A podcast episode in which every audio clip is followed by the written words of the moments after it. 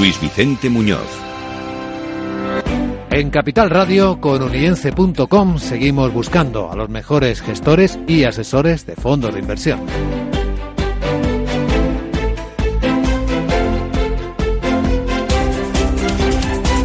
En este espacio en el que contamos con la colaboración especial de Vicente Baró, consejero delegado de unience.com. ¿Cómo estás, querido Vicente? Pues estoy muy bien, fenomenal. Felicito a los amigos madridistas por esta, eh, este sábado glorioso que han tenido. El año que viene nos tocará a nosotros. bueno, todo llega. Quien tiene paciencia. Porque hoy además vamos a enfocar mucho el futuro con una invitada muy especial que nos puedes adelantar de ella. Sí, eh, desde luego, porque es eso en lo que se fija en el futuro, en las macro tendencias, en los negocios, en las áreas, en los sectores que, triunfarán, eh, que serán el centro de nuestra economía, de nuestras inversiones en el futuro. Eh, tenemos con nosotros hoy, además, es la primera mujer que constituyó una empresa de asesoramiento financiero. tiene una larguísima experiencia en el mercado, empezó en el 91 en, en JP Morgan, tiene un está graduada en Business Administration por la, Universidad de Oxford. Eh, también es miembro del Consejo de Expertos de Webinaria, pero sobre todo, por lo que le tenemos hoy aquí, es porque desde ACS pues, eh, asesoran a la SICAP Cocoro eh, Cocoro Capital, que esperamos conocer hoy mucho mejor. Así que nada, esta es la presentación de Ana Fernández Sánchez de la Morena, es un placer tenerte hoy aquí con nosotros. Hola, muchas gracias por invitarme. Bienvenida. Es un placer. Bien conocida seguramente para los siguientes de Capital Radio, pero no en la perspectiva en la que hoy nos vamos a acercar a su personalidad y a su trabajo. Pues Ana, hay dos partes en este programa. La primera es un cuestionario de pregunta-respuesta rápida y luego ya entramos más a fondo en la visión de los mercados, de Cocoro, de nuestro mundo, en definitiva. ¿Estás preparada? Estoy preparada. Empezamos. Sí, Ana, ¿por qué dedicarse al mundo del asesoramiento?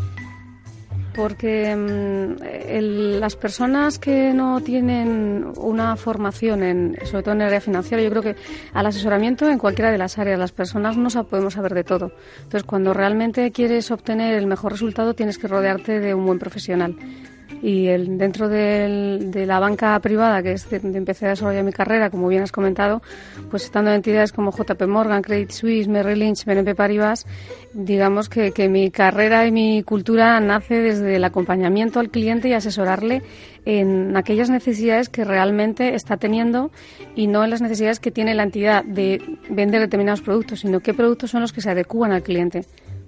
Y si no fueses eh, asesora financiera, ¿qué serías? ¿Qué podrías haber sido? Psicóloga. Lo tiene claro. ¿Qué es, ¿Qué es, el coaching financiero? Que es algo que navegando por vuestra web eh, destacáis. El coaching financiero es una, es una herramienta de crecimiento personal que está enfocada en conseguir que cada persona saque lo mejor de sí misma, que determine cuáles son las creencias que tiene que le dan, que le dan poder y le hacen conseguir sus resultados y cuáles son las creencias que le limitan para conseguir sus objetivos. Llevado el coaching a la, a la rama financiera, tiene que ver con aquellos miedos eh, o experiencias traumáticas que los inversores han tenido y que les perjudican a la hora de volver a invertir o de dejarse en manos de un profesional. Fuiste la primera mujer en constituir una EAFI, una entidad de asesoramiento financiero independiente financiera en España. ¿Por qué no destaca más el género femenino en este sector? Esa es una buena pregunta y casi me gustaría saber la respuesta, porque realmente desde en el año 91 no, no había prácticamente mujeres y a día de hoy cada vez hay más.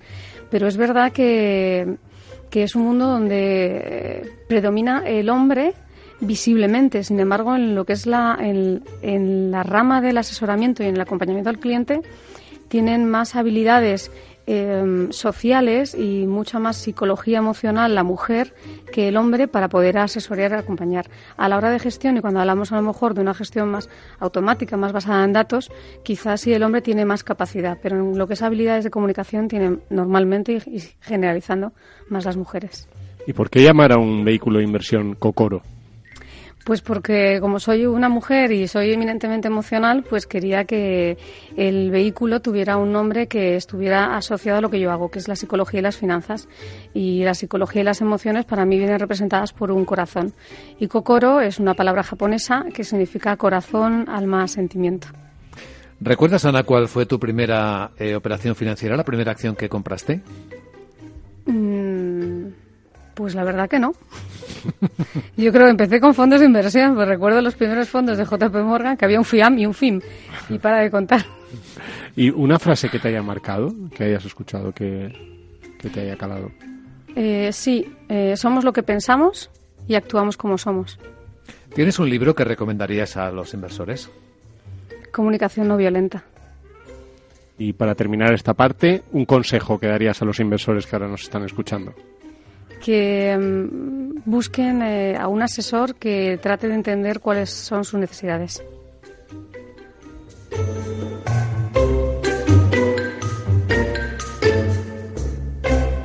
Pues después del cuestionario vamos a entrar en harina, la forma de entender el mercado, de ver cómo trabaja Ana Fernández Sánchez de la Morena en Cocoro, la forma en la que asesoráis a la SICAP Cocoro. ¿Qué hace diferente esta SICAP al resto de las cienes o miles que hay por el mercado? La diferencia es el enfoque psicológico que tiene en la toma de decisiones. Esto significa que solamente invertimos en aquello que somos capaces de entender. Además de esto, invertimos en aquellos eh, negocios que creemos que está cubriendo unas necesidades de, la humanidad en el presente y que creemos que van a cubrir unas necesidades en el futuro, como por ejemplo el sector del agua. El agua es una necesidad presente que a futuro va a seguir siendo una necesidad y que puede llegar a ser un bien escaso. Y la quizá muchos de los que nos están escuchando se pregunten, pero además eso es rentable eh, ahora, es rentable ahora invertir en tendencias de futuro. Nosotros es no solamente rentable, sino que nosotros, por dar datos además reales, estamos invertidos en la empresa Veolia. Desde el 5 de febrero de 2015 ganamos un 21% en cuanto a acciones. Luego hay fondos que invierten en agua, como puede ser el fondo de Pictet Water o el fondo de, BNP. Además de en agua, eh, ¿en qué invertís? Tenemos identificadas varias tendencias. La, la, que tiene más peso es el aumento de la esperanza de vida. El aumento de la esperanza de vida y, y además el crecimiento demográfico. Esto se produce por el incremento de, vida en, Asia y en África y porque se está aumentando el, el, nivel de vida y el envejecimiento de las personas. Entonces, esto va a generar desde em, un cambio en, en, las, en las casas para facilitarle a las personas mayores el acceso a poder vivir solos, el el, todo lo que tiene que ver con salud, con temas sanitarios, todo lo que está relacionado con el ocio, con el wellness, con el deporte, con el, cuidado saludable. Hay muchas temáticas dentro de lo que tiene que ver con el aumento de la esperanza de vida. Desde pañales para ancianos, ¿no? que comentaba en la última presentación que hicimos de Cocoro, que ya se venden más pañales para ancianos en Japón que pañales para niños. Mm. Una presentación, por cierto, que se puede seguir viendo, en, sigue estando el vídeo, también en la web de, de, ACS, para quien quiera conocer más en profundidad. A, mí me interesa cómo es la gestión de esos procesos, o sea, ¿en qué momento decidís subir el peso de una eh, macro tendencia o, bajarlo? ¿Cómo gestionáis a lo largo del año esos pesos? Digamos, tenemos identificadas varias tendencias, el aumento de la esperanza de vida, agua, sector robótica, tecnología aplicada desde empresas muy punteras tecnológicas, como en este caso pues podría ser un Apple, a mm, empresas sobre todo vinculadas con la seguridad informática. Y luego tenemos también otra temática que es el aumento de la, de, de la clase media Asia y África y el sector del lujo, que no es tanto una temática de futuro, sino que es una temática, digamos, permanente. ¿Cómo diversificamos los pesos? Tiene que ver por el momento de mercado. Yo me siento con, con, la gestora porque yo realmente soy asesora externa, el vehículo tiene una, una gestora. En el sector del lujo, con, todos los problemas que hubo desde agosto del año pasado con China, perjudica directamente una serie de sectores. En este caso, perjudicó mucho al lujo, con lo cual en ese momento es donde se decide infraponderar el peso en lujo. El peso en el sector de agua nunca lo, lo, lo modificamos realmente, salvo que haya nuevas eh, empresas que estamos analizando que se ponen en, en un buen precio. Por ejemplo, KUKA, que está, pertenece a la temática de robótica, tuvo una, una, una, digamos, un interés de compra por parte de, los chinos de comprar la empresa de robótica y subió un 30%. Realmente creemos en KUKA. Hemos vendido la mitad porque creemos que hay que tomar beneficios de esa posible oferta de compra, pero seguimos creyendo en el sector. Es eh, interesante ver cómo se plantea esta aproximación. En tiempos de maduración de la inversión, ¿de cuántos años estamos hablando que debería esperar un inversor, un alguien que participa de Cocoro para obtener el objetivo de rentabilidad? Si es que existe un objetivo. Esta pregunta, curiosamente, la hicieron también en el evento y la hizo una persona que ya ha cumplido sus 75 años, ¿no? Decía, bueno, yo no tengo tanto tiempo para invertir en el futuro. Pero realmente Cocoro eh, tiene una serie de empresas que ya dan beneficios en el, en, en, el momento actual, ¿no? Como puede ser el peso que tenemos en empresas como Nestlé, que tenemos Microsoft. Es decir, tenemos empresas que son muy muy estables. Dicho esto, en cuanto a rentabilidad, en este mes de mayo hemos conseguido una rentabilidad de un 2,36 cuando el Eurostox ha subido un 1,42. Con lo cual, en este mes el cliente ya hubiera obtenido una rentabilidad superior. Pero yo creo que Cocoro no es tanto para buscar una, una rentabilidad objetivo, sino para saber que hay una parte de, de tu patrimonio que está asesorada de forma eh, que tiene un enfoque de futuro y que no es, no es 100% mercado porque nosotros hemos tenido un resultado mucho mejor que nuestros colegas porque hemos estado infraponderados. Nosotros podemos estar 0-100% en renta variable. En este momento estamos en un 80 prácticamente. Y nuestros colegas más cercanos, que es Pictet Megatren, que es quizá el fondo que, con el que nos podemos comparar, en este año nosotros estamos menos 1,40, cuando el Eurostox está a menos 6, y Pictet Megatren está a menos 3,06. Y si nos vamos a un año natural, que es donde realmente podemos ver la, flexibilidad para disminuir el riesgo, el Pictet Megatrend perdió un 11 y nosotros perdimos un 5. ¿Cómo eh, tomáis esa decisión de aumentar peso o reducir? O sea, ¿nos podrías poner un ejemplo de una de las últimas veces que habéis pasado de 20 a 80 o, o de 100 a 0? ¿Por qué en concreto lo habéis hecho?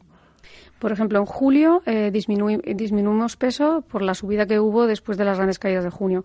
En agosto aprovechamos para comprar eh, o sobreponderar algunas de las compañías que se habían visto muy penalizadas por la caída de agosto. Antes de final de año eh, decidimos cubrir un poco de cartera porque estaba muy volátil el mercado, pero desde este año hemos decidido no cubrir cartera con derivados, sino cubrirla con liquidez.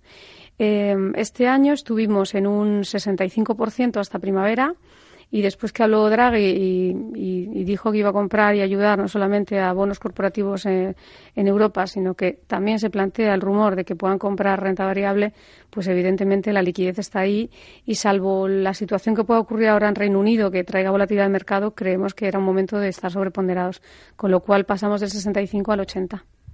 Vemos que las inversiones se realizan eh, utilizando fondos de inversión, eh, compras directas de acciones. ¿Qué tipo de instrumentos sí y qué tipo de instrumentos no se utilizan? Pues eh, la parte de Cocoro, que además ese, ese, nombre tan solidario y tan emocional tiene que ver porque, porque este producto es socialmente responsable, aparte de que hacemos una, una parte benéfica y donamos dinero a organizaciones no, sin ánimos de lucro. Eh, eh, Cocoro, me he olvidado la pregunta con el tema social, perdóname. Luis tipo Vicente. de instrumentos que sí utiliza y no utiliza. Por ejemplo, coberturas. Eh, coberturas no utilizamos, realmente. Fondos de inversión sí. Inver compra de acciones sí. Sí, podemos comprar ETFs, podemos comprar acciones directas uh -huh. y podemos comprar eh, fondos de inversión. No utilizamos ni coberturas, de, ni vía ETFs ni futuros. ¿Y por qué? Porque mmm, lo que queremos es mmm, invertir en empresas de medio largo plazo. Si creemos que no es momento de estar en mercado, lo que haremos será retirar posición, pero no tratar de ganar dinero con las bajadas. Es una cuestión ética donde algunos de nuestros inversores nos han manifestado que no les parece ético ganar dinero cuando otros pierden. Y dado que este producto tiene esa parte ética, pues creemos que, que no hay que invertir eh, a la baja y sobre todo tampoco invertir en algunos sectores como podría ser el armamento o tabaca, tabaqueras, o sea, todo lo que tiene que ser tiene que ver con empresas que afecten a la salud, no, no invertimos o al bienestar de las personas o a la seguridad. Sí, has comentado el tema del Brexit. Realmente, después de unos meses de más tranquilidad desde febrero, entramos en un junio apasionante, donde se nos junta Brexit, se nos junta elecciones en España, se nos junta posible subida de tipos o no en Estados Unidos. De, de todo esto, ¿qué es lo que más os inquieta? Nos inquieta el, la volatilidad, realmente. A nosotros personalmente y a mí en concreto, lo que más me inquieta es China. Porque China mmm, es silenciosa, pero el día que se manifiesta, eh, los movimientos que ocurren en el mercado son brutales. ¿Particularmente qué de China? El nivel de deuda que tienen. Tuvieran que rescatar un banco en China. Bueno, lo bueno que tienen en este momento los chinos es que tienen grandes ejemplos en Estados Unidos y en Europa de cómo hemos ido resolviendo nuestras explosiones de, deuda subprime. Con lo cual, bueno, ya tienen un antecedente al que poder copiar. Mm. Y, has dicho que de media estáis ahora en un 80%, o sea, perdón, estáis un 80% invertidos en renta variable ahora mismo. Eh, ¿Cuál es la zona media en la que os habéis movido a lo largo del tiempo? O sea, quiero decir, ¿estáis ahora un poquito más invertidos de lo normal, menos, tenéis mucha liquidez ahora? Estamos un poco más invertidos de lo normal, porque el vehículo realmente empezamos a asesorarlo en, en febrero, marzo del año anterior, con lo cual la subida y las, inversiones se fueron haciendo muy porlatinas porque estábamos comprando en máximos históricos. Con lo cual fuimos comprando un 20, un 30, un 50, un 60% de la cartera y cuando llegó junio nos cogió con el 60 invertido a precios muy caros. Con lo cual estamos en el momento más invertido desde el nacimiento de Cocoro. Por lo que vemos en las respuestas, hay poca afectación de, de mercados por países, eh, sería más por sectores o por empresas en concreto, ¿no? La elección. Sí, realmente el país no afecta tanto porque al estar invertido en tendencias de futuro, por ejemplo, en, la temática de seguridad, que no la he mencionado antes, eh, tenemos Cisco, ¿no? Eh, hay muchas empresas que son americanas realmente. O sea, hay mucho peso, hay peso en Estados Unidos porque por el universo de compañías que existen. En el caso de invertir en empresas vinculadas al crecimiento en Asia, lo hacemos a través de un fondo, porque no sabemos qué empresa asiática que vende bicicletas va a ser la que mejor lo haga. Con lo cual, si hablamos de Europa-Estados Unidos en acciones concretas, compramos acciones que todo el mundo conoce, pues como mencionaba antes eh, Microsoft, pero no, no tenemos un peso relevante en un país en concreto. O sea, Estados Unidos y Europa tiene mucho peso, pero también hay empresas que, que no son de estos países y que están vía, vía fondos. En algunos de los sectores de, futuro, en las megatendencias, lógicamente, hay mucha vinculación con mercados emergentes, ¿no? Porque, pues, por ejemplo, el tema del agua, materias primas, es muy importante China, eh, o en el desarrollo de la clase media, pues India y demás. ¿Os preocupa la crisis que estamos viendo ahora en, estos mercados, particularmente, por ejemplo, Brasil, que también, o, ahora mismo India está un poco mejor, pero ¿hasta qué punto eso influye en vuestro peso en vuestras decisiones? Realmente eso no, pesa porque las empresas principales que en este caso que desarrollan tratamientos de agua mm. no son no son no son de, India o no son de China. En el caso de Brasil en particular yo estoy empezando a, mirar así con cariño porque hay algunas compañías que dudo que desaparezcan, que es un poco el criterio con el que con el que invertimos, es un criterio de prudencia. ¿Realmente eh, empresas eh, brasileñas que son líderes de su sector van a desaparecer? Pues yo creo que con la crisis que han tenido empieza a ser a lo mejor una oportunidad. Pero no vamos buscando la oportunidad, sino que realmente sea una temática que se adapte a, a lo que nosotros tenemos. Por ejemplo, en Estados Unidos tenemos American Water. Pues no hay ninguna razón para salirnos de ahí, salvo que haya una mala gestión en la compañía mercados americanos, mercados emergentes también, y el riesgo de divisa. ¿Qué pasa con él? Ese no lo cubrimos realmente la diversificación es tanta que, el peso es, relativamente, llevadero y yo creo que las divisas a veces te restan, a veces te suman. En este momento tenemos un peso de un 12% en dólares y un 9% en francos suizos y un 2% en corona danesa. 76% está en euro. Y desde el punto de vista de las emociones, ¿no? que es, el, es uno de vuestros puntos clave, ¿qué ha sido de los últimos acontecimientos que hemos tenido en mercado? ¿Qué ha sido lo que te ha generado más más sensación de nervios, de inseguridad, o al revés, lo que te ha dado mayor confianza? Pues eh, la impotencia ante la gestión automatizada. en el momento en el que ves una compañía, como hemos visto en agosto, ¿no? ves compañías, pues pongo un ejemplo como Nestlé o Coca-Cola cayendo un 15% en un día, es cuando te das cuenta que lo que está moviendo el mercado no es un ser humano. O sea, la velocidad de operaciones y el volumen de operaciones que lleva la gestión eh, cuantitativa mm, arrastra con cualquier cosa que tenga un criterio de sentido común. Lanza, aparecen los stop loss y, y la gente vende o compra. Pero esto es maravilloso para un inversor de largo plazo, ¿no? Para bueno, yo lo que hago es que si no puedes con tu enemigo, únete a él. Normalmente nosotros en verano eh, dejamos introducidas una serie de órdenes de compra por si el mercado decide subir de forma inconsciente o de ventas si realmente hay una situación de mercado que nos va a llevar a compañías que se van a ver perjudicadas por esa gestión eh, eh, automatizada de forma mm, realmente poco razonable. que no se nos acabe el tiempo sin hablar de esa parte de socialmente responsable con el que fue diseñada esta SICAP el dinero que se destina a una ONG, ¿a qué ONG es en concreto? En este momento, para este año, tenemos la Fundación Pequeño Deseo y la Fundación Aladina. Normalmente son, son organizaciones que tratan de ayudar a los niños porque yo creo que los niños son los que viven la enfermedad pero emocionalmente no la sienten. Eh, los que sufren son los padres, ¿no? Un niño que tiene tres años de una leucemia no es consciente ni que es una leucemia ni que es una enfermedad, ¿no? Entonces, eh, donamos un 0,10% del patrimonio anual a distintas organizaciones y para este año son estas dos. Fundación Pequeño Deseo lo que hace es cumplir los deseos de los más pequeños y Aladina lleva payasos a los hospitales. ¿El dinero sale de...? Del, valor liquidativo. Del valor liquidativo. Como la Comisión de, Gestión de la SICAP. Pues interesante la experiencia compartida hoy en este espacio por Ana Fernández Sánchez de la Morena, socia fundadora de AFS Finance Advisory y asesora de Cocoro, que es de la SICAP de la que hemos hablado también. Muchísimas gracias, Ana, por compartir tu experiencia en este programa. Gracias a vosotros. Gracias, Vicente Baró, y hasta el próximo programa. Un placer, hasta la próxima.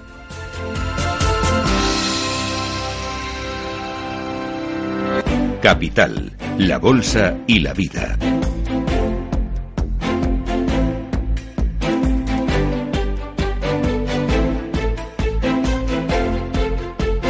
Luis Vicente Muñoz.